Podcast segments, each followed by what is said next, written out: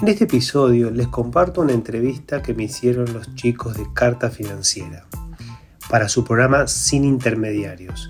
Agustín y Juan me preguntaron acerca de, bueno, mi, historia cripto, pero fundamentalmente hablamos del estado del mercado actual, de Cardano y de los proyectos de RatsDAO y Maze.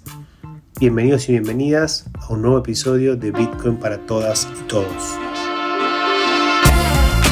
El contenido compartido en este espacio de comunicación es educativo. En ningún caso representa asesoramiento financiero. Desde Bitcoin para Todos promovemos la participación activa de este nuevo espacio de creación de valor y aprendizaje. Buscamos facilitar el acceso a herramientas conceptuales y metodológicas para una toma de decisiones autónoma y responsable.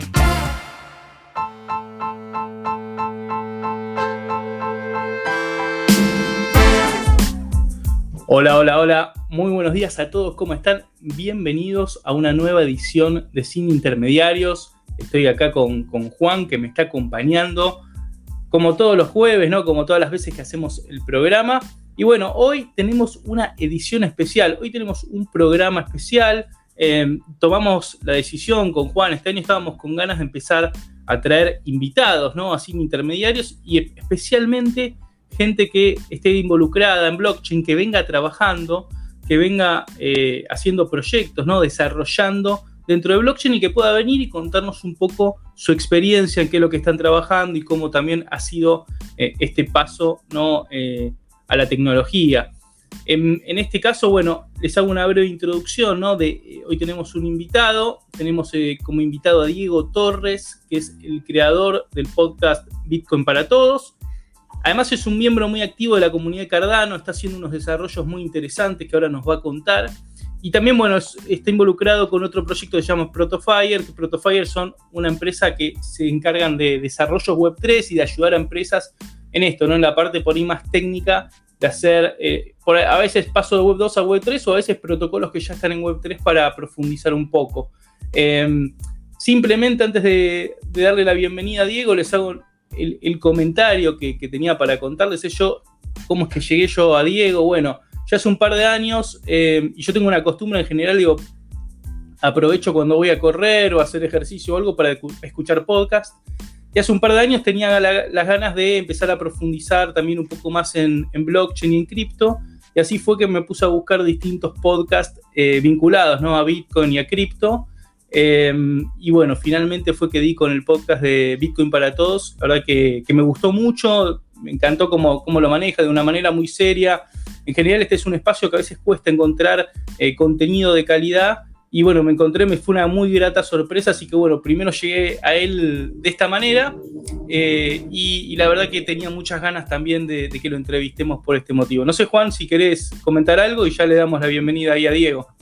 Buenos días a todos. Bueno, también como Agustín, muy contentos que, pueda estar Diego acá. Creo que para nosotros, tanto como para mí y para Agustín, es una gran oportunidad, pero es una mejor oportunidad también para todos ustedes que pueden tener a alguien que está del otro lado ¿no? del mostrador. Uno normalmente está acá como, como inversor, pero bueno, acá tenemos a alguien que, que, bueno, está directamente trabajando con blockchain, por lo tanto que va a poder sacarles y despejar varias dudas.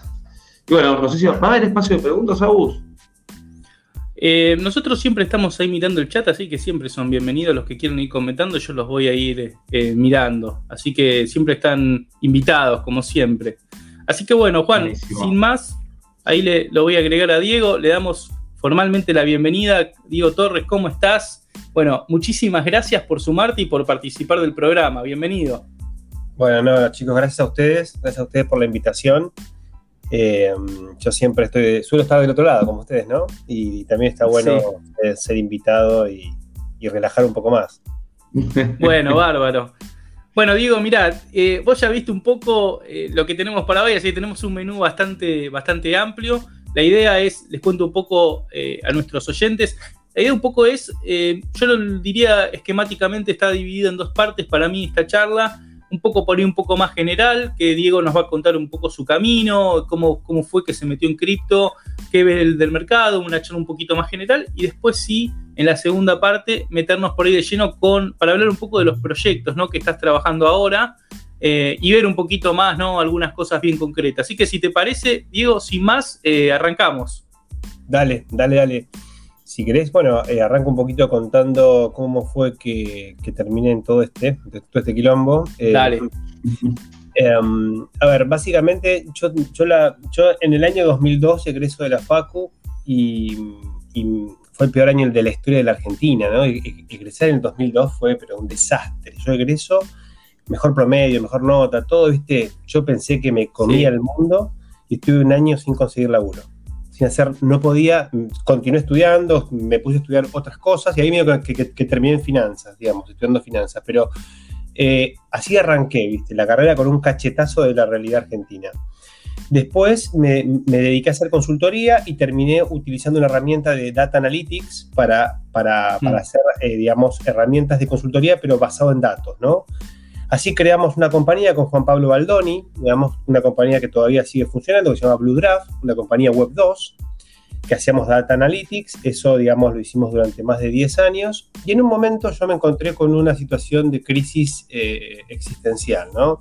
Ya llegando a mis 40 años, digo, ¿qué hago? ¿Viste? Estoy aburrido de lo que hago, mm. necesito cambiar, ya no me motiva a trabajar, ¿viste? Estaba como en esa situación, siempre muy manija con el laburo, ¿no? Y así fue que empecé a estudiar nuevas tecnologías, y uno de mis métodos de estudio es, eh, como yo soy docente universitario, cada vez que tengo que dar una clase, de, un tema que ya conozco, no, es muy simple, digamos, voy, plug and play, digamos. Pero cuando tengo que dar un tema nuevo, me pongo a estudiar. Entonces, mi motivación para estudiar es tener que, tenés que explicar algo. Entonces dije, bueno, voy a armar un seminario de nuevas tecnologías en la Facultad de Económicas. Eso fue en el 2017, 2018. Y, eh, y me puse a estudiar blockchain y machine learning, digamos, inteligencia artificial y blockchain. Y eh, en ese estudio terminó, digamos, como enganchándome más con, la parte más revolucionaria. Yo lo vi mucho más revolucionario, ¿no? A lo que a mí ya no me gusta hablar de blockchain. Blockchain me parece un concepto que ya quedó como anacrónico. Es un concepto más de, de, de hace dos o tres años, ¿no? A mí me gusta hablar de protocolos descentralizados, digamos, que es de alguna manera el resultado que la tecnología blockchain posibilita. Y, me enganché con esa idea, ¿no? Un poco más revolucionaria, más eh, contraria en lo, que es el sistema del status quo, ¿no? Eh, del cual siempre me sentí cómodo, pero siempre tuve como esa, esas ganas de desafiar un poquito el status quo. Así que terminé, eh, en, digamos, bueno, me, me, engancha el white paper de, de, Satoshi, un documento espectacular, digamos, a una pieza histórica que decís, una genialidad ese documento. Eh, que tienes que leerlo un par de veces para entenderlo. La primera vez no entendés nada. Así que. Y ahí empecé a estudiar. Y en el 2018, febrero de 2018, doy, una primera charla en Puerto Madryn, en el Teatro Municipal, acerca de blockchain, en ese momento, o Bitcoin, ¿no? Y ahí empezó mi carrera, ¿no? Eh, después empecé el podcast, empecé para todo esto yo seguía trabajando, digamos, en Data Analytics, ¿no? Pero ya como que mi cabeza estaba a rumbear para otro lado. Así que nada, estuve, eh, digamos, haciendo mis primeras inversiones. Yo arranqué invirtiendo en, Bitcoin en el 2017, junio del 2017, compro 500 dólares, que lo compro con mm. tarjeta de crédito. En ese momento, con tarjeta de crédito se puede comprar cripto. Eh, y, esos 500 dólares se van a la nube porque agarro el bull market y se claro. Todo. O sea, así como sube, baja violentamente, ¿no? Aparte, comprando ya eh, cualquier cosa, ¿no? Digamos, después eh, es como que empezaste, empezás a, cebar y terminás comprando shitcoins a lo pavote. Eh, así que nada, esa fue mi experiencia inicial, ¿no? Después de todo eso que bajó la espuma, en 2018 me pongo a estudiar y ahí empecé a invertir como ustedes, como inversor, ¿no?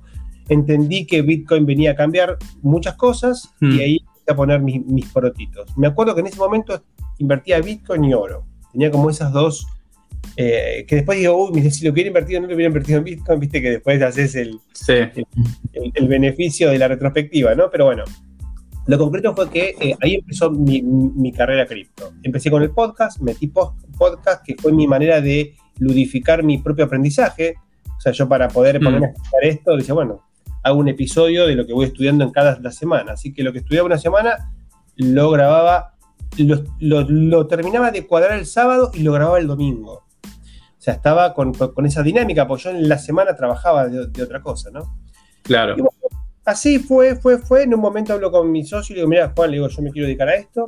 Eh, así que bueno, tuvimos una transición y para el 2022, es decir, recién el año pasado, me convertí, digamos, en full time crypto, como yo digo, full time crypto. O sea, hoy todos mis proyectos, digamos, el 90% de mi actividad profesional está dedicada a lo que es cripto. Así que acá estoy.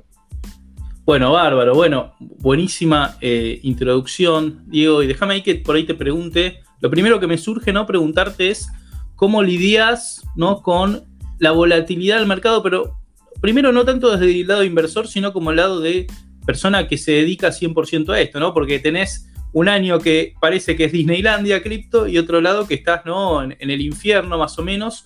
Así que por ahí la primera pregunta que me surge es cómo te, cómo te ¿Cómo te afecta a vos, como persona que se dedica a esto, ¿no? los vaivenes a veces que tiene el mercado tan violentos y, tan rápidos, ¿no? Mira, lo primero que te puedo decir es que para los que trabajamos en esto, te lo digo con mi corta experiencia, así que tomalo como una muestra limitada, ¿no? O sea, yo estuve laburando en esto full el año pasado, que fue un año de bear market. O sea, no laburé full en un bull market hasta ahora. Ok. No tuve esa experiencia, pero sí lo que te puedo decir es que eh, es al revés. Nosotros los que estamos trabajando en esto nos sentimos más cómodos con un mercado bajista que con un mercado alcista. Y vos decís, bueno, pero pará, digo, ¿por qué? ¿Por qué? Es, al revés. ¿Por qué? Porque cuando vos estás laburando en esto y lo haces por, convencimiento, digamos, eh, porque realmente estás convencido en la industria, mm. Eh, entendés hacia dónde va esto y vas, y, vas, y vas viendo de primera mano lo que está pasando, ¿no? Entonces, por ejemplo, en este preciso momento eh, se está implementando en lo que son las capas 2 de Ethereum todo lo, que es Zero Knowledge Proof, digamos, estas, estas capas 2 de, de, CK, que se llaman CK, digamos, de Zero Knowledge Proof, que es una tecnología nueva que va a escalar violentamente eh, la seguridad, o sea, rompe con el trilema, el famoso trilema de escalabilidad, seguridad y descentralización. Pero eso, lo vemos nosotros, que estamos acá y que está recién saliendo y que todavía no lo usa nadie, eh, y que no se entiende, que es un tema con un concepto re complejo. Eh, entonces vos vas viendo las cosas duras que van pasando, ¿no? Ahora, con un mercado apagado, lo que a vos te da es margen de maniobra un yo te digo, me imagino lo que es un bull market, debe ser muy estresante para un desarrollador porque tenés que responder al timing del mercado. Claro. Hoy, mis proyectos, los proyectos que yo estoy trabajando, eh, que van en cabeza mía, digamos, más que nada los de Cardano, eh, mi horizonte temporal es el próximo bull market, o sea, es el margen que yo tengo para hacer cosas. Porque arranca el bull market y ya está, no puedes laburar más. Es muy difícil trabajar en un bull market eh, por muchas razones, digamos. Entonces yo te lo doy vuelta. Así que yo estoy feliz, digamos, de que estamos en un momento de tranquilidad. Lo que no significa que no te comas un jabón cuando pasa algo real, ¿no? No el, el, FAD, no el precio. El precio, la verdad, me frega el precio. Tiene una sola consecuencia negativa que ahora te voy a decir cuál es, pero a mí no me importa el precio. Lo que sí me importa es cuando pasan cosas que pueden afectar la, adopción. Ahí me preocupo, porque yo estoy invertido en esto, como ustedes. Entonces, ahí digo, che, para, para, esto, ¿qué pasó? El, fin de semana con el problema de USDC fue un problema. Un problema que, fíjate que no afectó tanto el precio, incluso hizo subir Bitcoin. Sí. Pero eso fue un jabón. Dije, para, acá te das cuenta que hay un, punto, eh, un único punto de falla, que es lo que queremos resolver, y estamos todos agarrados de, ahí, ¿viste? Entonces, te das cuenta que hay cosas todavía por resolver, ¿no? Eh, pero después, bueno, cuando cayó FTX, la verdad, yo o sea, para nosotros es un scam. Digo, sí, obviamente, si vos tenés tus claro, ahí vas a sufrir como un... Pero no es que afecte a la industria en absoluto, digamos. Puede acelerar alguna cuestión con los reguladores, ¿viste? Pero hasta incluso contribuye. Lo único negativo del, del bear market es que los tokens, al tener un valor muy bajo, reducen la capacidad de financiamiento de los proyectos. Ese es el punto. Aquel proyecto que está parado arriba de los dólares está tranquilo, el que está parado arriba de, tokens está un poco más complicado, digamos. Pero como cualquier negocio, ¿no? Tenés que ser racional en el uso de los recursos. Cuando el token sube como una locura, parece que es todo Disneylandia, lo que también desconcentra los Claro. Como que por eso te digo que el bear market para mí es el mejor momento para, para trabajar y para armar una cartera, definitivamente, ¿no? Sí, bueno, totalmente. Te, te entiendo perfectamente el punto, ¿no? También digo, me imagino, durante un bull market el mercado se llena de basura, por decirlo de alguna manera, ¿no? Competís contra muchos proyectos y además porque cíclicamente es como un buen momento para levantar capital, ¿no? Digo, en contraposición por ahí con el bear market, que es lo más difícil capaz que es esto, ¿no? Tener disponibilidad de capital para, para construir. Pero bueno, la realidad es que si vos querés tener éxito en el bull market, el momento para construir también eh, es ahora. Y eso capaz que me lleva un poco a, la siguiente pregunta, que es, ¿cuál es tu mirada eh, del mercado hoy, ¿no? Cripto, eh, y si sentís como, si vos ves de alguna manera que todavía cripto sigue estando dependiente, podemos decir, del, contexto macro, un contexto macro que, a ver, te digo un poco mi mirada muy breve, solamente como punto de partida. Parece la, la situación viene muy dura por distintos frentes, ¿no? Muchísima incertidumbre veo en los mercados financieros, más allá del comportamiento de los precios, que pareciera, ¿no? Que, que podría terminar de resolverse, ¿no? Con una nueva inyección de liquidez, pero por otro lado tenés inflación, tenés riesgo de guerra, ¿no? Tenés mil líos por ahí dando vuelta. Y una acción de precio que la verdad a mí en los últimos meses me sorprendió mucho, digo, por capaz la... Eh, entendiendo, ¿no? Que igual que es un mercado que muchas veces está muy apalancado, pero igual, ¿no? No tuviste capaz que eh, drivers muy positivos que como que fundamentara, ¿no? Esta voladura de precio que tuvo, podemos decir en primer lugar Bitcoin. Eh, pero bueno, ¿no? Digo, estamos con esta situación, ¿no? Digo, vos ves los precios hoy, parece que la recuperación es muy fuerte, técnicamente rompe determinadas estructuras y bueno, te hace pensar un poco, creo que lo tratabas hace poco en tu podcast, ¿no? Si, estamos finalmente ya en el fin del bear market o no. Así que bueno, me, interesaba conocer tu opinión sobre el momento actual.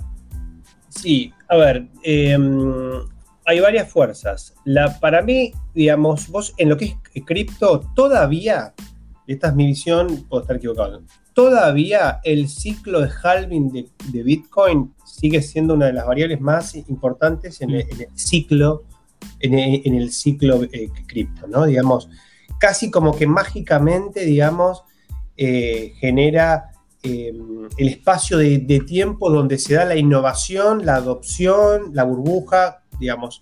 Entonces, desde ese punto de vista, el año que viene, para mayo, junio, no, más, no sé, viene exactamente abril, hay que ver, digamos, esas cuentas, se viene el próximo halving de Bitcoin. El próximo halving de Bitcoin lo que hace es reduce la oferta, básicamente, ¿no? Es un shock de oferta. Es un shock de oferta que, desde el punto de vista estrictamente matemático, vos lo, si usás, por ejemplo, el modelo Stock to Flow, que es el modelo que mm. usan muchos economistas para evaluar activos eh, como de reserva de valor, si vos haces el modelo Stock to Flow, el modelo Stock to Flow empieza a verse impactado por el halving 12 meses, 11 meses antes, porque vos empezás a incorporar en tu proyección meses que, digamos, vos siempre haces un rolling 12, 12 meses para adelante, entonces 12 meses antes, 11 meses antes, ya ves que el último mes ya facturás la mitad. Entonces, en general, 6 meses antes del halving hay un, hay un efecto de, de mercado, ¿no? Entonces, y eso es más o menos noviembre de este año diciembre, noviembre, enero. Entonces, estamos en el, de, acuerdo a este ciclo estamos llegando, digamos, eh, y de hecho estamos, estamos como en el 2019, que fue el piso, digamos, y si, te lo llevo a los cuatro años, estamos en el piso. Ahora, el piso es un rato largo de piso, digamos, ese piso se puede extender, entonces, claro. el mercado bajista en términos de destrucción de valor quizás terminó, probablemente haya terminado la destrucción de valor cripto, pero no es que se viene el bull market inmediatamente. Vos vas a tener un mercado, digamos, que va a estar acumulando durante un tiempo significativo, que no sabés cuánto es, ¿no? Y por otro lado, vos sabés que estás en un bull market cuando ya estás adentro del bull market. O sea, no cuando estás entrando al bull market. Entonces es como que es difícil, ¿no? Ustedes, los, que hacen análisis técnicos, más que todos lo saben, porque justamente miran para atrás, digamos. Entonces, eh, ahora, eh, desde el punto de vista de los fundamentals, la verdad que la situación es muy positiva, o sea, hay mucho avance, digamos. Yo comparo, si vos comparas los precios, hoy Ethereum, 1.700 dólares, Bitcoin 28, Bitcoin quizás es el, eh, te lo saco, justamente porque quiero hablar del desarrollo tecnológico. Si vos, vos mirás Ethereum, mirás Cardano, mirás Polkadot, como tokens nativos, y ni hablar si mirás tokens de proyecto, está todo el 80% abajo de, salvo Ethereum, porque es un poco menos, del último, del último all time high. Eh, están todos en precios de liquidación, todo tocó 90%, 95%, o sea, ya se destruyó todo eso, o sea, digamos, eh, los precios. Eh, ahora, lo que está pasando, vos comparás eso con lo que estaba, con la situación hace dos años y, que en Cardano no había nada, había cero proyectos, hoy tenés más de 500, tranquilo, o 1000, un mm. montón de proyectos, un montón de comunidad. Ethereum tenía cero cero capa 2 hoy tiene los Optimistic Rollups funcionando perfecto. Esto que te digo es la nueva tecnología que se está implementando. Entonces, los fundamentals son muy buenos desde el lado tecnológico. Obviamente necesitamos la adopción, ¿no? Eh, pero digo, entonces, resumido, desde mi visión, la caída, la destrucción de valor ya se terminó para mí. Puede caer un poco más, subir, pero ya estás hablando claro de márgenes mucho más razonables. Eh, y hay que prepararse para, desde el punto de vista de la inversión, hay que prepararse para el próximo sí. Bueno, eh, clarísimo, digo, sí, y también un poco por definición los, pisos son procesos dolorosos, ¿no? Digo, esto que decís, eh, variabilidad en el precio, ¿no? Además, digo, hasta que termina una etapa de acumulación, ¿viste? No es que está entre 27.500 y 28 durante seis meses, sino que tienen movimientos más, más violentos. Eh, bueno, muy interesante lo que planteas. A, mí tenía ganas de hacerte una pregunta más general, ¿no? Antes por ir, metiéndonos en algunas cosas más específicas. Eh, ahora vamos a hablar un poco más de, Cardano antes de pasar a tus proyectos, pero lo que te quería preguntar por ahí más general de mercado es, vos 2023, ¿qué relatos por ahí o, qué tipo de, proyectos o qué, qué, pensás que va a dominar la agenda cripto? en los próximos meses, en el próximo año, si se quiere, digo, capaz que por esos relatos que armen el próximo bull market. Tenía ganas de preguntarte sobre eso también.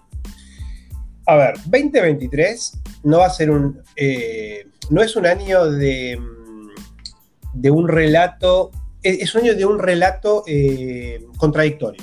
O si querés, eh, muy hegeliano, tesis, antítesis, hasta que lleguemos a la tesis, ¿no? Digamos, hasta que tengamos una nueva tesis. ¿Qué pasa? Vos hoy tenés, hay una guerra, y esto hay que entenderlo, hay una guerra contra la industria cripto.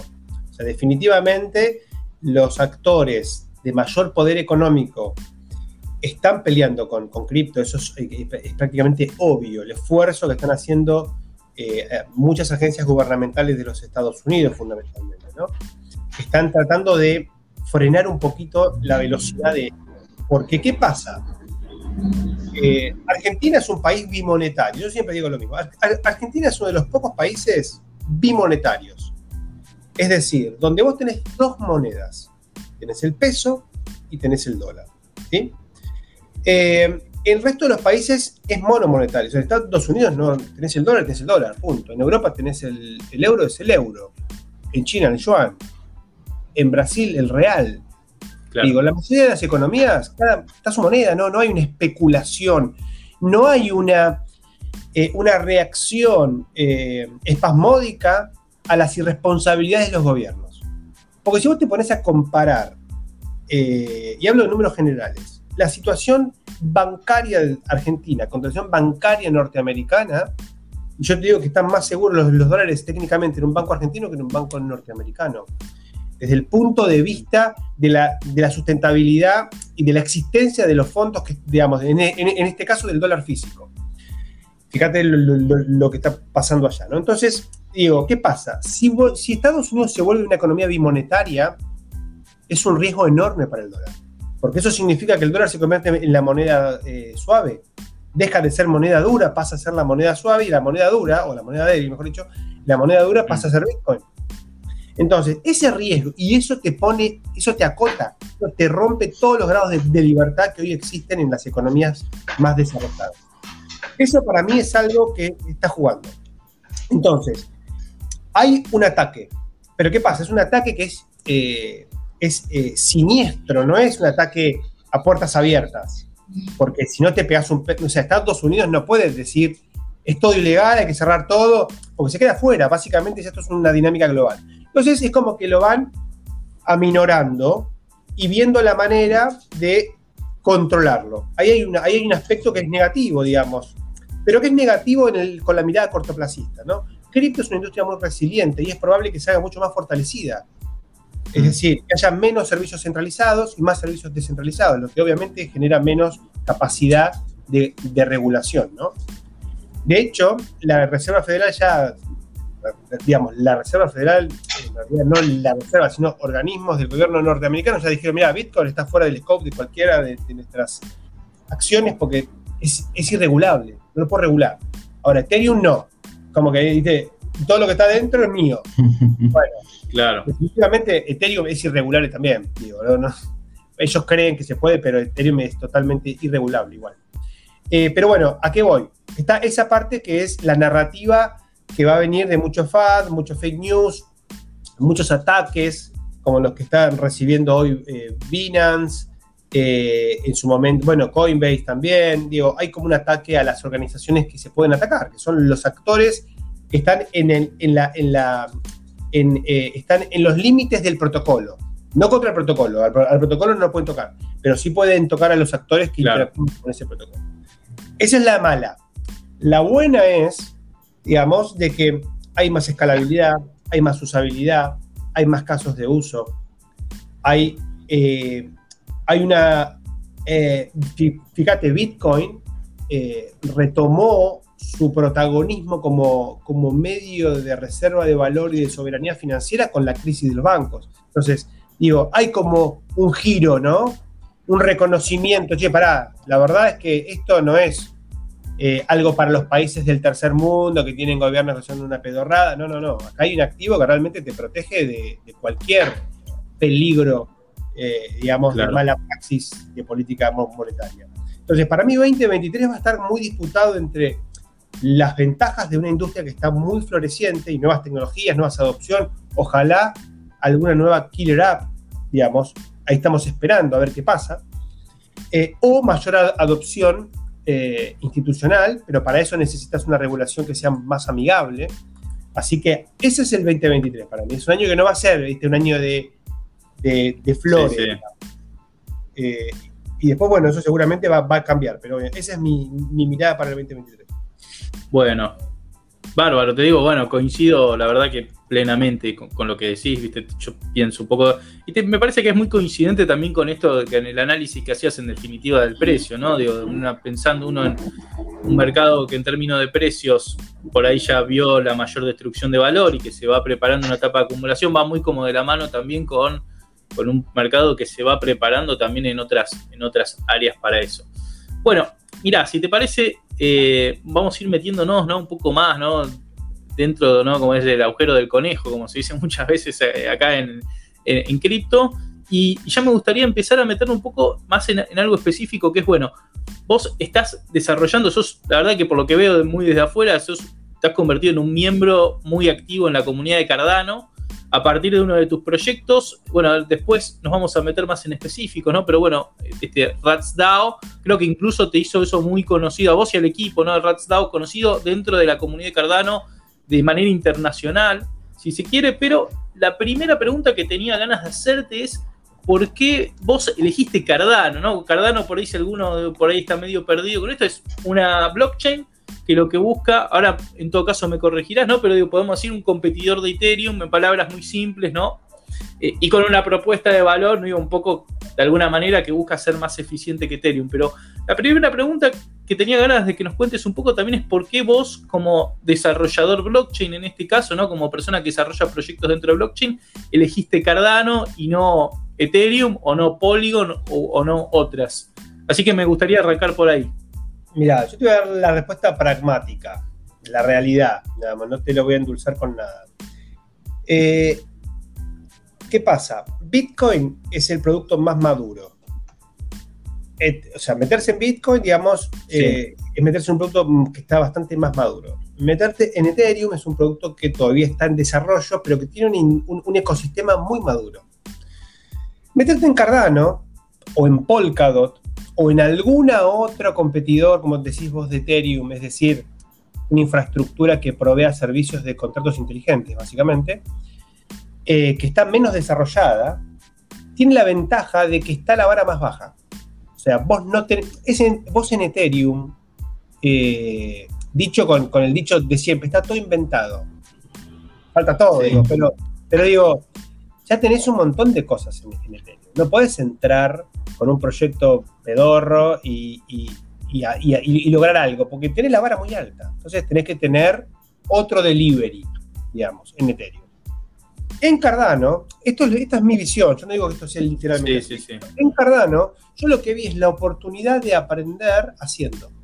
Dije, a ver, en Cardano no hay nada. Cuando nosotros entramos, nosotros lanzamos Rats DAO el 23 formalmente, el 23 de diciembre del 2021. Ese día empezó el minteo de los primeros tokens de Cardano. Eh, y en ese momento no había prácticamente nada en Cardano. Era, era muy nuevo. Cardano tenía capacidad para implementar smart contract. Eh, perdón, no tenía capacidad para. En ese momento no se podían correr contratos inteligentes. ¿Qué pasa? Los NFT, que es el proyecto de RatsDAO, o los tokens, digamos, en Ethereum son contratos inteligentes, pero en Cardano no. La tecnología de Cardano te permite crear tokens eh, con la, que son nativos de la red. O sea, no necesitas un contrato inteligente.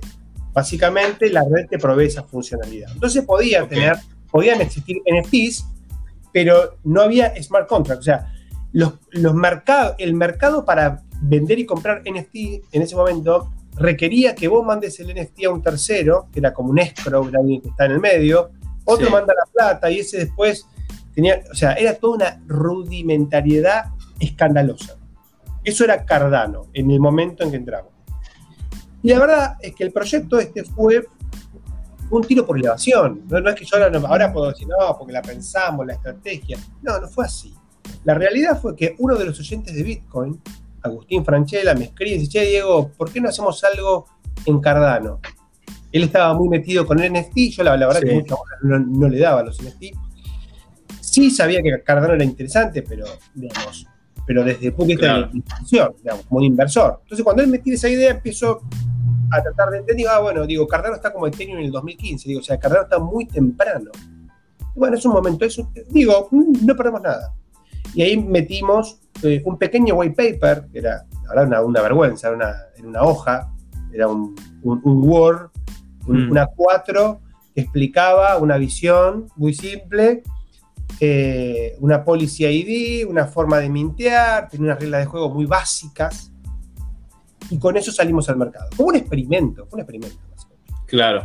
Como, otras cosas, ¿no? Pero este fue como un experimento así, viste, con, el jueguito de, química, ¿viste? Que, se compraba antes. Bueno, creo que no.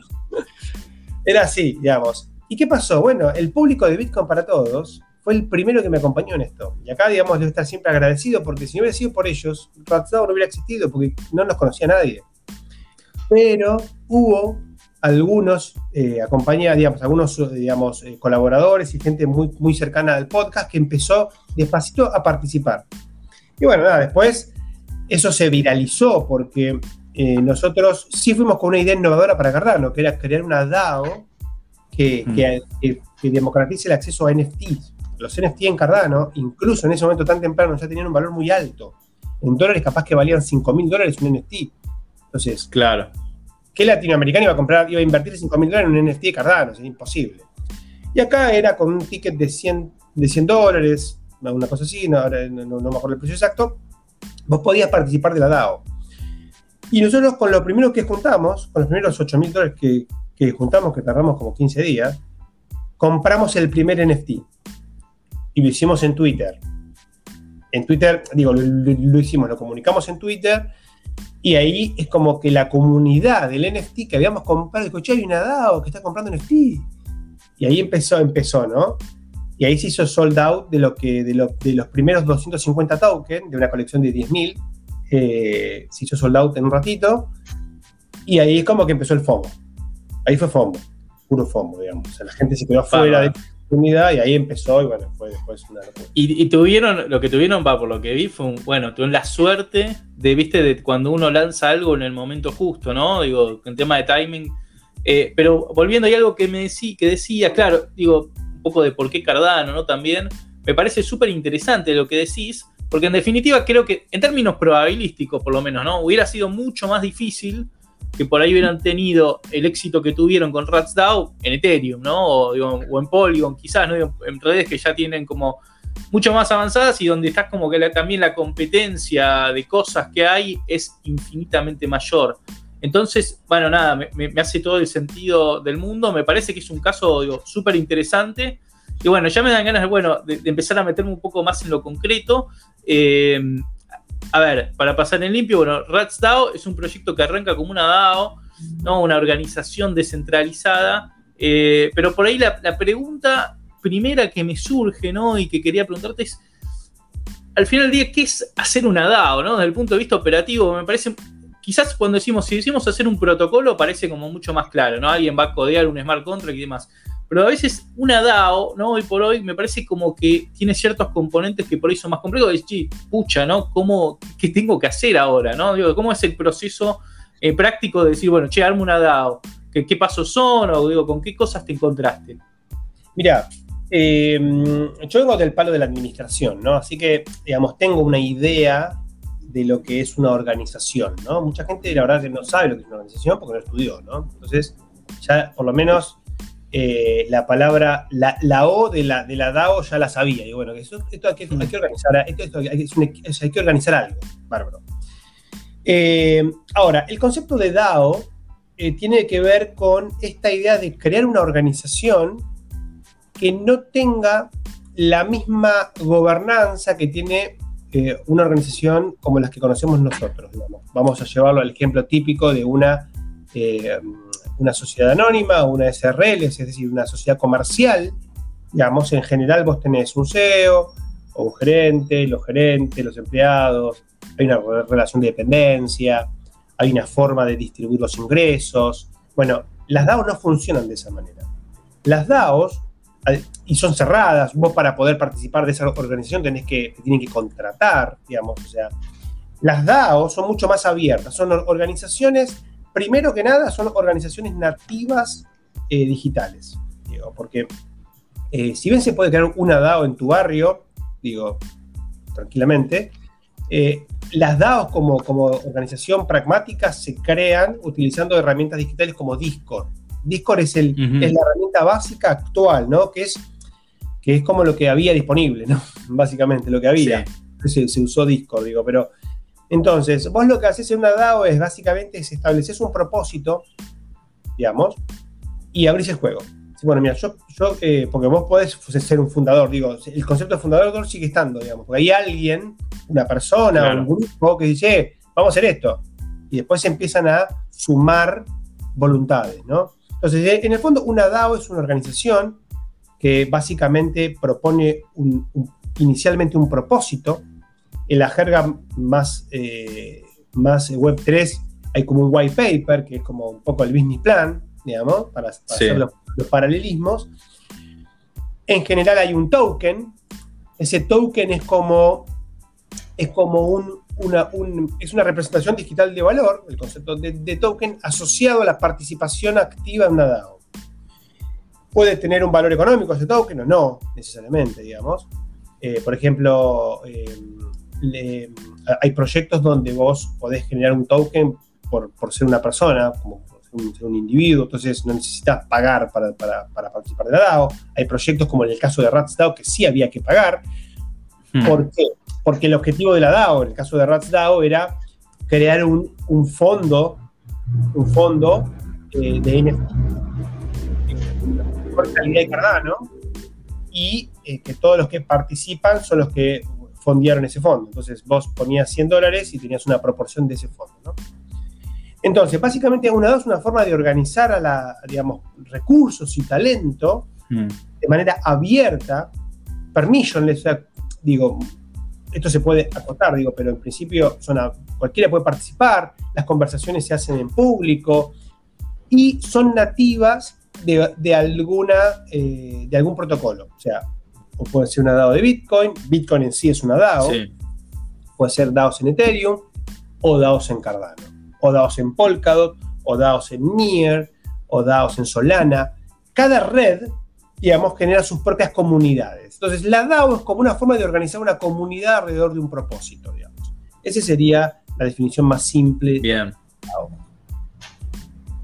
Perfecto. Bueno, eh, para, para estaba pensando un poco, retomando, me parece muy interesante, digo, por lo que veo también una DAO implica determinadas herramientas Web 2 que podrían ser el día de mañana Web 3, ¿no? de mañana podría existir un Discord Web 3 y pasa a ser la herramienta Web 3, pero es un poco, me parece a mí, ¿no? Digo, esto que vos decís me parece clave, ¿no? Como organizar la comunidad que ya está, digamos, establecida, en este caso Cardano, organizarla de tal manera como para poder llegar a tener un fin, ¿no? Digo, y yo me imagino que parte de eso, bueno, son implementar por ahí sistemas de votación. Eh, no sé si en el caso de ustedes, eh, para mí, en mi opinión personal, digo, yo de, lo que he visto, ¿no? Como imagino que se hace muy difícil si no hay por lo menos un management team, un, un, equipo, ¿no? Que ejecute y que todo el momento, me parece que en determinados momentos habrás visto que hay, ¿no? Digo, como esa vocación por ahí de que sea todo descentralizado. Y tiene como su lado negativo eso también, ¿no? Porque digo, de alguna manera los sistemas de votación no son perfectos, digo, son a veces, ¿no? Corrompibles. Y también lo otro que es el tema de, lo que es ejecutivo, ¿no? Poder pasar a la práctica. Si vos no tenés un equipo que esté ejecutando, que esté persiguiendo los objetivos, es difícil. Voy a la pregunta y un poco más a, eh, en su caso, si ustedes lo pensaron así desde el primer momento, si tienen como un roadmap por ahí de descentralizar más, o, cómo era la idea, ¿no? En el caso de Rocksao. Mira, eh, primero te doy un poquito de, marco, por lo menos el marco teórico que yo utilizo para, para entender esta situación. Las organizaciones en general, básicamente son sistemas para tomar decisiones. Eso es lo que hace una organización, básicamente. Toma decisiones. Por eso estamos tan cagados hasta las patas con, el, chat BTC, eh, GPT, GPT, porque toma puede, puede tomar decisiones mejores que nosotros. ¿no? Entonces, sí, parar. Pero bueno, ese tema aparte, ¿no?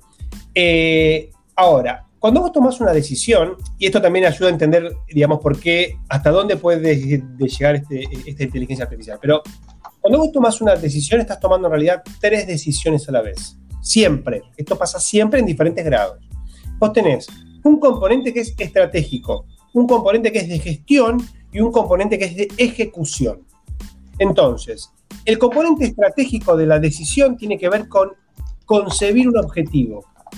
¿Qué estoy buscando con esto? Eso es una decisión política. Después, una vez que vos digamos, dilucidás qué estás buscando, pasás a, bueno, ¿cómo alcanzo el objetivo? Es un diseño de un plan, es la gestión. Y una vez que tenés el plan, dices, bueno, ¿cómo caxo lo ejecuto? Digo, o sea, entonces, esto que vos planteás, a nivel de ejecución, descentralizar a nivel de ejecución no tiene ningún sentido. Porque vos en realidad, vos lo que necesitas es que las cosas pasen. Ya las decisiones, digamos, políticas, si bien, si bien como yo acabo de decir, en cualquier decisión están los tres niveles, el componente político, que para mí es el que es el relevante a ser descentralizado, es un componente que pesa más en decisiones estratégicas, que son en alto nivel políticos, pero que también tienen componentes eh, técnicos, y por eso siempre la descentralización es parcial, pero la decisión estratégica es la que vos tenés que descentralizar en la comunidad. Bárbaro. La gestión lo ves y la ejecutiva definitivamente no, digamos. Entonces, eso es, ese es el deber ser. El deber ser es eso. ¿Qué hicimos en RatsDAO nosotros? Descentralizamos todo. Dijimos, bueno, que la comunidad tome decisiones, o sea, cero experiencia, cero idea de lo que estábamos haciendo, todo se dio, de golpe había 4.500 miembros, era un quilombo. Tomar por, bueno, nada. Ahora, digo, más allá de toda la anécdota, ¿no? De que había propuestas de decisiones que eran una estupidez, ¿viste? Y bueno, estaban ahí, ¿viste? Había que. O sea, nada, un caos, digo. Pero más allá de todo ese caos, eh, en un momento dijimos, tenemos que votar una un nuevo white paper, porque la porquería esa que escribimos en diciembre no sirve para nada. Entonces nos pusimos a escribir un nuevo white paper. Y ese white paper sí tuvo que ser aprobado por la comunidad. Ya no podía ser yo, Diego, entonces, ah, este es el white paper. No, loco. Vos tenés que lograr la legitimidad de lo que estás poniendo. Entonces, vos lo que buscás es la legitimidad. Entonces, la descentralización pasa por lograr la legitimidad. Una vez que vos sos legítimo, en el caso del white paper, ya tenés grados de libertad. Si el white paper dice que el 5% de los recursos lo vamos a usar para desarrollar código, bueno, listo, ya está. hay que preguntarle a la comunidad, che, vamos a usar el 5% para. Claro. Digo, si yo si necesito extender ese presupuesto, seguramente van a levantarme y decir, muchachos, nos quedamos sin plata, ¿qué hacemos? Ahí sí. Entonces, digo, eh, hay una cuestión que se puede pulir, igual es un quilombo, es un caos, es complejo, te lleva tiempo y bueno, es como que nada. No, no, bueno, en eso están, ¿no? También, en tratar de... Pero me parece como interesante también el, tema, ¿no? Eh, a veces el lío en el que uno se vuelve envuelto cuando las cosas tenés ese éxito tan rápido, viste, y tan de golpe, ¿no? Y te encontrás con un montón de cosas de, tratar de, ajustar.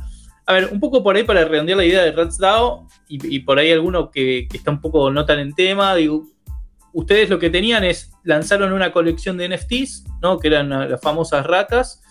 Yo compraba mi rata, mi NFT, y en realidad lo que, lo que hacían es, de alguna manera, déjame, corregime después, ¿no? Digo, levantaron capital para armar un treasury y con ese treasury comprar esos NFT por ahí que le llaman, creo que ustedes, Blue Chip, ¿no? Esos, los, grandes nombres dentro de Cardano, digamos, los Bored Apes de Cardano y distintas, eh, los análogos, ¿no? Creo que están los Berry y algunos otros. Playmates, entre otros. Bien, y tienen, ahora lo que tienen es como tienen un, yo tengo mi, rata, mi, mi, NFT, y de alguna manera ese NFT está respaldado por una colección de, otros NFTs.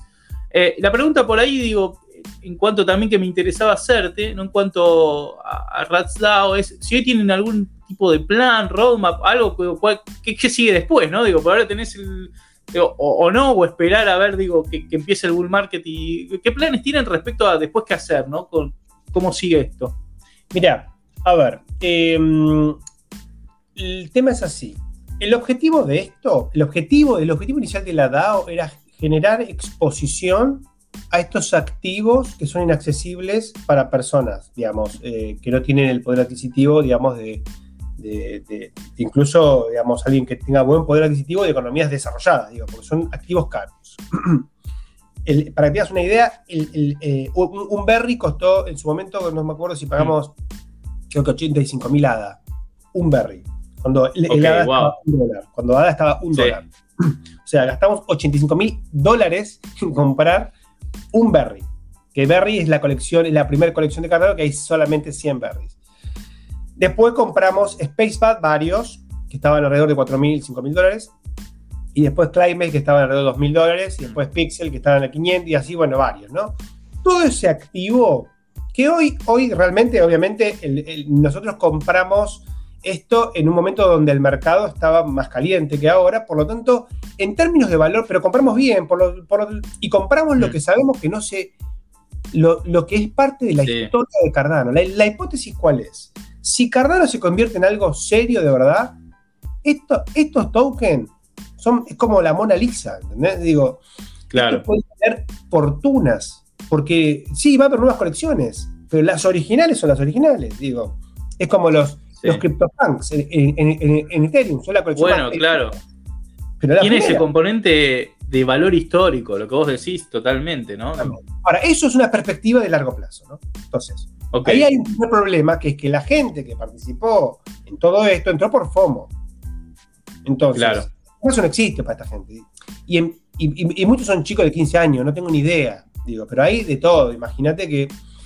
Entonces, hay muchas presiones en un mercado bajista por eh, qué pasa, qué esto, qué el precio, qué esto, qué el otro. Yo, cada, vez que me vienen con esa historia, lo corto en seco, digo. Eh, pero es una preocupación real de la gente, ¿no? Digamos, aparte mucha gente compró esto en el mercado secundario y tuvo, su burla en esto. O sea, un, NFT que fue minteado en 100 llegó a valer 1800. Entonces, capaz que hay, alguien, que pagó 1800. Sí, sí, sí, sí, seguro, obvio. 60 o 40 o 50 o, 300, porque esos eran los, los génesis. Bueno, eso es primer punto, ¿no? Entonces, hay una cuestión de qué hacemos, pero yo digo, muchachos, a ver, acá la, idea es cuidar el treasury, digo, esa es la base, digo, ¿no? Tampoco hay que ser ninguna innovación. El proyecto este no era súper innovador, era, muchachos, juntemos capital y vaquita y, bueno, ahora.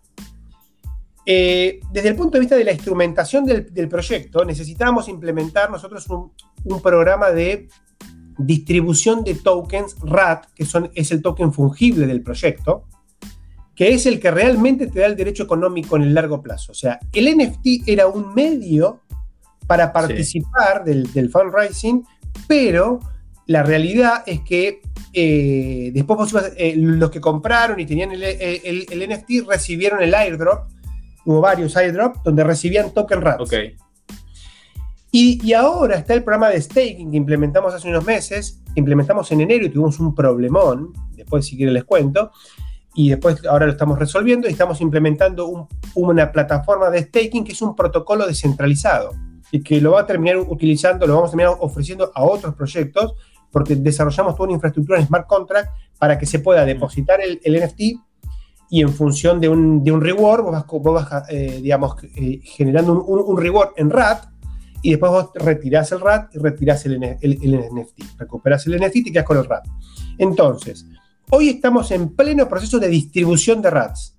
Tenemos que distribuir una buena cantidad de RAT, el 70%, más o menos, como para que decir la etapa de distribución se terminó. Ahora, eso falta igual, no, no, lleva tiempo eso, ¿no? Eh, eso es lo que estamos laburando ahora. Ahora, vos digo, ¿qué se viene después de esto? Y la verdad es que en la visión, nosotros hablamos de utilizar estos NFT como activos financieros, digamos. Así que yo te diría que lo que se viene es, es cómo utilizamos estos activos que están ahí para obtener eh, algún rendimiento financiero, algún servicio financiero que pueda agregar más valor a la comunidad de Ratstad. Básicamente es eso. Claro, bueno, pues se puede venir también, imagino en algún momento, staking, viste, así como vos lo estás implementando, también que, no sé, en alguna plataforma al día de mañana puedas stakear tu SpaceBat o tu Berry y que eso lo pueda aprovechar la comunidad. Capaz que la, pregunta, porque no nos queda tanto tiempo y después quiero preguntarte por Maze Protocol, simplemente por ahí nada más para cerrar la parte de RatsDAO, por ahí es hoy, si alguien quiere participar de RatsDAO, ¿qué debería hacer? ¿Debería comprar eh, no un NFT, sino el token, comprar el NFT en el secundario o comprar el token? Mira, para participar, digo, es, abierto, vos te conectás, vas a la página ratsdao.io, eh, vas al Discord, te registras en Discord y ya podés participar. Ya podés eh, participar. ¿Qué significa participar ahí? Significa escuchar las conversaciones, entender en qué estamos, los conflictos, porque hay un montón de, conflictos ahí, ¿no? En el Discord, como cualquier Discord. Y podés participar, enterarte, escuchar, ver qué onda. Entras a la página de RatsDAO y podés ver la colección. Está la colección ahí disponible para que vos la veas. Eh, se vienen algunos servicios también donde RAT donde el token RAT, aparte de darte un derecho económico sobre el treasury, es un token de utilidad, digamos. Por ejemplo, yo estuve dando unas charlas de DeFi eh, y se cobraron en RAT. Ese, RAT, digamos, no vino mm. para mí, sino que volvió a, la DAO, lo, lo aclaro nomás, pero digo, se, se, le está tratando de dar utilidad al RAT para que la gente diga, bueno, no tenga que esperar pacientemente holdeando sin hacer nada, ¿no? Digamos, y que haya alguna actividad sobre el activo, porque eh, hoy RAT el precio es irrisorio. Hoy eh, un RAT está tan bajo de precio que eh, nada, es como que está destruido el precio en relación al valor. Cuando vos ves el valor del treasury a precio de mercado, no a valor contable, ¿no? Y ves el valor de RAT, decís, no, acá, digamos, evidentemente el mercado hoy está deprimido, ¿no? O sea que hasta es un buen momento para comprar RAT, porque está barato, digamos, en el mercado secundario. Eh, pero no necesitas comprarlo para participar. Vos podés participar simplemente participando en Discord. Paso 2, puedes comprar un NFT. Vas a Store, eh, JPEG Store, digamos, esta, este mercado de NFTs de, Cardano, para lo cual tenés que estar, eh, que tener una wallet de Cardano, ¿no? Tenés que estar metido en Cardano, en, en el ecosistema. Eh, hay varias wallets, piolas, eh, puedes comprar un NFT, depositar ese NFT en la plataforma de staking y empezar a ganar rats. Digamos, eso también lo puedes hacer. Entonces, digo, eso sería lo más lógico. Eh, y después podés participar de los, de, los, de los grupos, de los core teams. Hay varios core teams, podés participar de, un core team sin tener, sin, sin, sin tener nada, puedes participar ahí y sumarte un equipo, sumarte a la comunidad, participar con nosotros en reuniones que a veces tenemos. O sea, podés participar en el grado que vos quieras. Bueno, buenísimo, mirá. Y a mí lo, que me entusiasma, digo, me parece muy bueno, es para la gente que por ahí está queriendo meterse en cripto, ¿no? Y a veces no sabes por dónde empezar o algo, me parece que son muy buenas alternativas. Bueno, acá ya estuvieron viendo a Diego hoy, ¿no? Pero digo, eh, a veces como para empezar, digo, hablábamos un poco de vuelta de lo que hablábamos antes, ¿no? Si yo me quiero em, involucrar hoy, no sé, en la DAO o en la fundación que tiene Ethereum, y es muy difícil, ¿no? Digo, que, te den bolilla, ¿no? Ni siquiera. Esto es como alguna manera también en una comunidad además que tiene un grueso en español, si bien, digo, tienen, deben tener de gente de todo el mundo, por cómo se internacionalizó, pero, pero saben que tienen interlocutores muy válidos también en español y que eventualmente, digo, pueden preguntar y demás, a mí me parece que, eh, bueno, que, es una alternativa muy copada, muy interesante como para empezar a, a meter las manos en la masa y empezar a, uno meterse y aprender sobre todo. Porque está esto, ¿viste? Hay algo que es para mí fundamental, que es leerlo, mirarlo por internet o lo que sea es una cosa, pero el, hecho por ahí o el ejercicio de meterse y participar, en este caso en una DAO, bueno, te da un, valor agregado eh, muy, muy, muy distinto. Eh, así que bueno, buenísimo eso. Nos quedan unos pocos minutos y no quiero también dejar de preguntarte de tu otro proyecto que es Maze Protocol. Si quieres contarnos un poco, ¿no? ¿Qué es Maze Protocol? ¿Qué es lo que están buscando? No sé si ya, creo que todavía no lanzaron, pero bueno, contanos un poco con dónde están y, qué pasos tienen con respecto a eso también. Bien. Bueno, cuando, cuando eh, digamos, avanzamos eh, con, con RatsDAO, digamos, mm. con, con, tanto éxito en, en, métricas de mercado, dijimos, bueno, ¿qué más podemos hacer? Y se nos ocurrió, eh, digamos, armar, en aquel momento se nos ocurrió, desde hace un año, la idea de armar un índice de Cardano. Que vos puedas, eh, suponete que vos querés tener exposición al, ecosistema de Cardano. Hoy, ¿qué haces? Compras ADA. Básicamente, compras ADA y quedas ahí con nada. Bueno, la idea era, bueno, pero pará, Cardano es mucho más que ADA. Es como decir, quiero exponerme a, a Ethereum y compro solamente Ether. Digo, o sea, podés participar de otros tokens. La economía es mucho más rica, ¿no? Es como querer participar en la economía americana y comprar solamente eh, bonos del tesoro, ¿viste? La cartera es mucho más compleja. Entonces dijimos, bueno, armamos un índice, cosa que si una persona quiere participar, digamos, compra índice. Y comprar índice significa comprar una cartera diversificada del ecosistema de Cardano. Eh, así que así arrancó la idea, ¿no? Como esa necesidad. Y después nos dimos cuenta, con muchas iteraciones, de que en realidad lo que, lo que teníamos que construir era un protocolo que permita implementar un índice, pero, que el, pero, implementar el protocolo, y que cualquiera pueda crear sus índices. Entonces ustedes dicen, mira, yo tengo una hipótesis, y es que eh, el área DeFi de Cardano es lo mejor que hay. Bueno, armo un fondo DeFi, armo un fondo de NFTs, armo un fondo de Cardano Index, armo un fondo que tiene Cardano al 50% y 50% ADA. Digo, armo los fondos que yo quiero. Y los hacemos de una manera sin custodia de fondos. Es decir, si vos querés armar un fondo o administrar un fondo, tenés que hacerte de los fondos de la gente. Y eso es un, eso es un riesgo, es un problema, ¿viste? Bueno, este protocolo te permite a través de smart contract que yo pueda decir, mira, yo tengo esta hipótesis de, Cardano Index. O sea, yo voy a ser el, el administrador de ese fondo. Pero yo no toco los fondos. Yo parametrizo el smart contract diciendo qué token van a formar parte de ese, de ese índice y en qué proporciones. Y después se mintean tokens, que son eh, tokens de liquidez, LP tokens, digamos, de liquidity provider, como cualquier pool de liquidez, eh, a través del depósito de los tokens que forman parte de ese, eh, de ese portfolio. Entonces, supongamos que yo hago un portfolio de 10 tokens, entonces yo deposito los 10 tokens en las proporciones correspondientes y se mintea, se crea un token que representa, es como una cuota parte de ese fondo. Y esa cuota parte es el producto que después me doy vuelta y lo vendo en el mercado. Entonces, básicamente se crea la posibilidad de prestar servicios financieros de manera descentralizada, sin custodia de fondos y eh, permissionless. Cualquiera lo va a poder hacer. Para poder crear un fondo o participar de, eh, hay varios roles, ¿no? Está el rol de creador de, fondos, está el rol de lo que llamamos el escrow, que es alguien que facilita, eh, la interacción con el smart contract. Está el, rol de swap, que directamente te vende eh, el LP, digamos, el, token del fondo. Bueno, para poder participar de estos roles, tenés que tener un stake de Maze, del token. Entonces, creamos un protocolo, es decir, un conjunto de contratos inteligentes, que funciona de manera descentralizada, pero con incentivos económicos. O sea, yo para crear un fondo tengo que poner tengo que tener stake the game, tengo que tener token de mails depositados en un contrato que no me libera los mails hasta que el fondo no se termine. Entonces, si es un fondo de cuatro años, quedan mis mails ahí por cuatro años. Si yo hago las cosas mal, digamos, que lo que puedo hacer mal es descuidar el fondo, o no sé, o armar un fondo muy falopa, o lo que fuese, digo, y no es que se perjudican mis clientes, yo también me perjudico, porque, porque si Mace se ve afectado, yo, tuve que haber depositado una cantidad importante de Mace para poder prestar el servicio, digamos.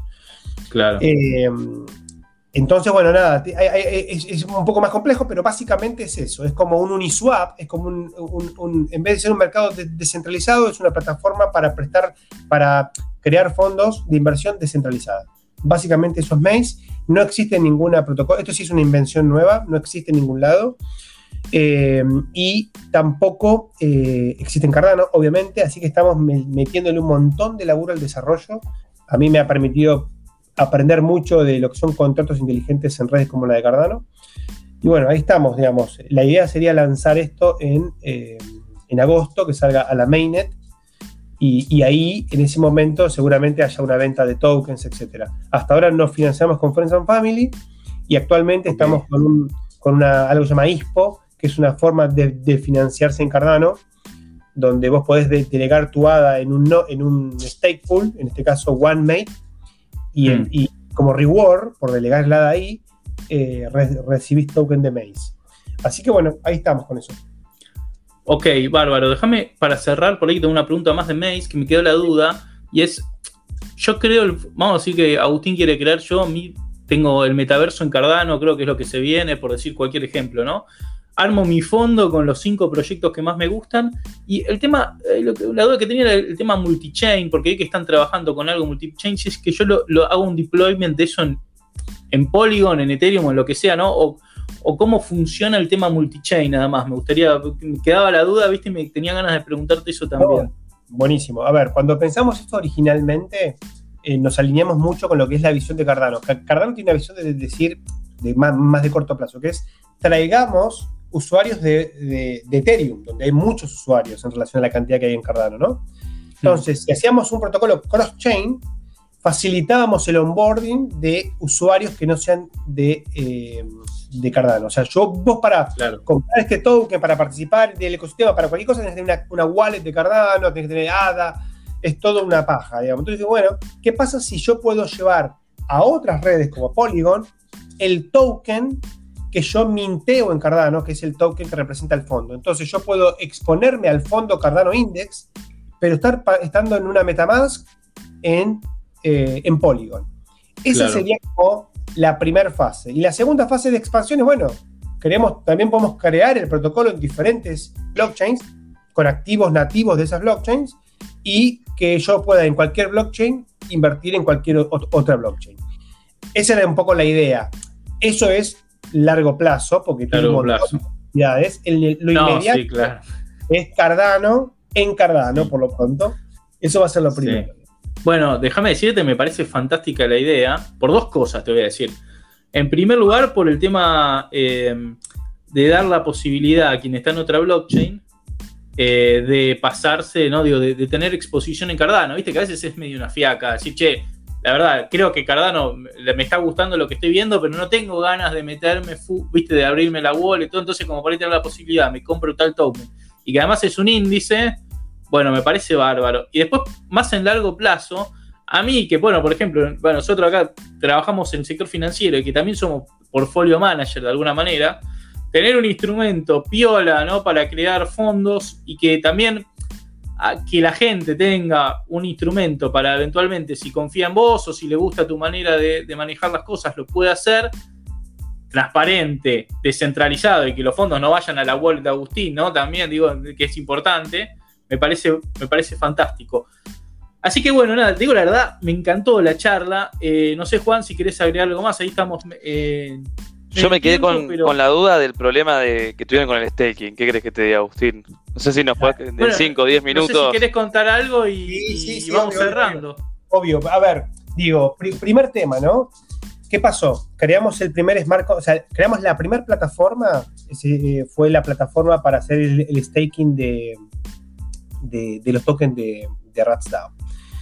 Entonces, es la primera vez que implementábamos algo de estas características. Por cómo funciona eh, Cardano, que es muy parecido a Bitcoin, básicamente en Bitcoin o en Cardano, vos podés eh, consumir una transacción cuando se cumplen las condiciones de gasto, ¿no? O sea, vos tenés las famosas UTXO o transacciones no gastadas.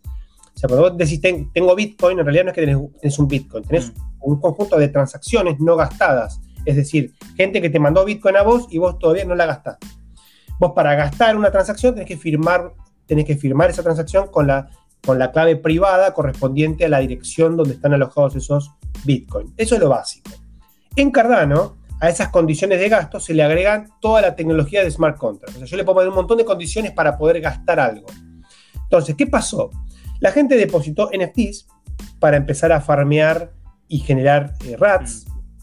Eh, y para poder recuperar esos NFTs, tienen que gastar una transacción.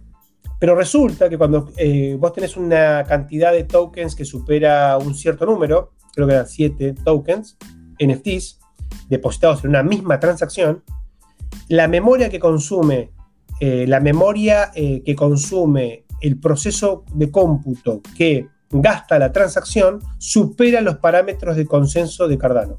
Entonces, un nodo dice esa transacción no es válida. Entonces, lo que sucede es que hoy tenemos tokens que están depositados en, este, en la plataforma vieja, porque ahora después implementamos una nueva, y que están atrapados ahí y no se pueden gastar, porque no cumple con las condiciones de gasto. Entonces, ese es un problemón, porque alguien que depositó un NFT no puede sacar. Ah, mira. El problema Eso afectó a más o menos mil y pico de tokens, un montón, de los 10.000 que tenemos. Pero bueno, ¿qué pasa? Técnicamente, quizás en, alguna, en algún release de Cardano se aumente esa cantidad de recursos. No es mucho lo que tiene que aumentar para que esa transacción se pueda gastar efectivamente. Paso número uno. Y número dos, si eso no llegara a ocurrir en un tiempo prudencial, en principio hasta septiembre tenemos tiempo, eh, vamos a mintear una colección, probablemente mintimos una colección específica para esta gente eh, que se vio afectada y, esa colección va a tener los mismos derechos que tiene la colección original y, lo endulzaremos con algo para, para, para, digamos, como para decir, bueno, mira, vos que saliste damnificado tenés algún beneficio adicional. Pero, ¿qué pasa? Esto, si bien fue un drama, porque cuando nos enteramos de todo esto fue un drama, yo, lo vivo también como, como, parte de un proceso de, estar en, la cresta de la ola de la tecnología. O sea, acá las cosas pueden salir mal, ¿viste? No es que, ah, salió mal, es un fracaso absoluto. No, no. Si estás haciendo el primer contrato, la primera vez que lo y puede haber un error, y sí, puede haber errores. Por eso es todo beta, es todo alfa, digamos, y hay que tener cuidado, ¿no? Es como dicen los chicos de Bankless, ¿no? Crypto es risky. Sí, cripto es risky, es muy riesgoso cripto. Eh, vos pensás que tenés tus USDC en tu wallet de Metamask y resulta que hay un problema en un banco en Estados Unidos y se rompe el PEG. Entonces, digo, bueno, es un juego como. Y se rompe el de DAI también, ¿no? Como si fuera poco. Y se, rompe el de DAI. No, si fue como carajo. Y, la que era, digamos, la, la oveja negra, que era USDT, impecable, está arriba de un dólar. cómo funciona esto? Bueno, estamos en un, contexto de iteración constante, ¿no? Así que hay que tenerlo presente eso. Por eso cuando yo doy mis consejos de creación de cartera, digo, una parte importante va a Bitcoin, una parte bastante importante va a Ethereum, a otros tokens nativos y después invertirse en token de proyecto. Porque, viste, los proyectos, por más buenos que sean, hay que tener cuidado. Siempre puede salir mal. Exacto. Bueno, te digo, espectacular, Diego. Te, volvemos a agradecer. La verdad que estuvo buenísima la charla. No sé si por ahí nada más para cerrar, lo único que te digo es, yo después lo que te voy a, pedir los links de tus proyectos los voy a dejar en la descripción de este video. Y bueno, no sé si querés por ahí para cerrar algún comentario o algo, como cómo te pueden contactar o seguir en, lo que vos quieras, como para darle un cierre a la charla. Pero bueno, nada, muchísimas gracias por participar en esta primera edición de entrevistas. No, bueno, gracias a usted. ¿Esta es la primera? Ah, bueno. Es la primera entrevista que hacemos, sí, así que. Me siento honrado por ser el primer entrevistado. Eh, gracias por eso. Y no, a mí me pueden seguir en, Twitter, eh, que es Diego-Torres-Bajo también en Instagram, Bitcoin-para-todos, una cosa así, Bitcoin para todos, pero con guion bajo, separado con guion bajo. No, no sé por qué lo hice así, es una, es una complejidad. Eh, y si no, bueno, nada, eh, también, digamos, me, pueden escribir a, mi mail personal, eh, diegotowers.gmail.com. Y bueno, nada, estoy disponible por varios modos, así que me pueden, digamos, ubicar eh, fácilmente. Bueno, espectacular todo, Diego. Eh, no te robamos más tiempo, nos excedimos unos minutitos, pero la verdad que creo que estuvo buenísima la charla. Así que nada, te agradecemos mucho y esperemos capaz que en algún futuro también tenerte de vuelta. Obvio, obvio, con, todo gusto, con todo gusto. Bueno, bueno, te agradecemos mucho. Eh, te, damos la salida, Diego, muchísimas gracias. Eh, y también, bueno, les agradezco a todos los que participaron en el programa de hoy. No, Juan, no sé si por ahí querés eh, algún comentario para cerrar. No, agradecerles. Me gustaría que vayan poniendo también en el comentario, de repente, capaz, eh, alguien que esté en la industria que quiera que entrevistemos, que nosotros nos encargamos de contactarlos y obviamente de, después buscarlo para buscar el tiempo para tener la entrevista, Agustín. Eh, y obviamente, bueno, comentarios, a ver si les gustó, que le den un like al video, que obviamente siempre nos ayuda a crecer. Totalmente, totalmente. Así que bueno, nada, les deseo a todos que tengan un gran día, un buen fin de semana y nos estamos reencontrando próximamente en otra edición de Cine Intermediarios. Nos vemos la próxima. Chau, chau y muchas gracias. Si te gusta el contenido, podés seguirnos en Spotify y calificar el podcast. También puedes compartir tus episodios favoritos en las redes. Seguinos en Instagram como bitcoin-para-todos-. Además puedes encontrar los links de Twitter y del grupo de Telegram en la descripción de este episodio. Nos vemos en el próximo.